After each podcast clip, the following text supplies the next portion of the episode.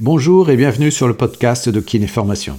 Aujourd'hui, nous allons parler de la technique des ventouses dans le sport de haut niveau.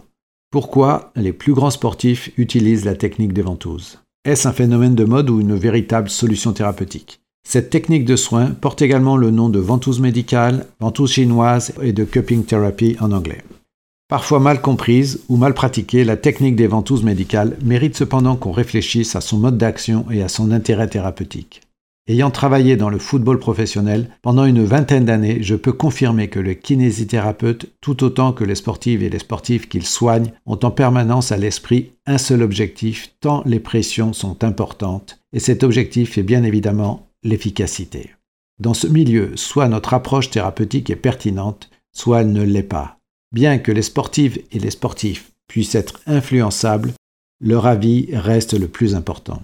Dans la pratique, les sportifs vous donnent en direct le résultat de vos efforts. Soit après vos soins, ils ou elles peuvent pratiquer leur sport en toute quiétude, soit ils ou elles ne sont pas à 100% et vous le font savoir rapidement.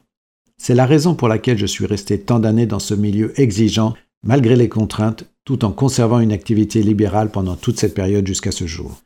Au sein de nos cabinets, des patients ayant une attente différente nous consultent. Parfois, la demande repose sur un véritable besoin thérapeutique. D'autres fois, le lien social dont ils sont plus ou moins privés est le motif de consultation. D'autres fois encore, le motif repose sur un entretien physique face à une sédentarité constante. Concernant les sportifs et les sportifs, il n'en est rien. Leur attente repose véritablement sur le résultat. Leur objectif est de pouvoir retourner sur leur terrain spécifique. Donc il n'y a pas de tricherie. Soit le kinésithérapeute ou l'ostéopathe est efficace, soit il ne l'est pas. Soit la technique thérapeutique est adaptée, soit elle ne l'est pas. Depuis toutes ces années, je dois dire que la technique des ventouses a traversé les modes et les tendances avec une grande constance. Lorsque j'ai commencé à utiliser la technique des ventouses à cette époque, dans les années 90, les réactions des sportifs et des sportifs, tout autant que celles du corps médical environnant, étaient mitigées. Certains me faisaient confiance, d'autres étaient plus sceptiques. Toutefois, dans ce milieu, le résultat est primordial, ainsi que la vie de la ou le sportif.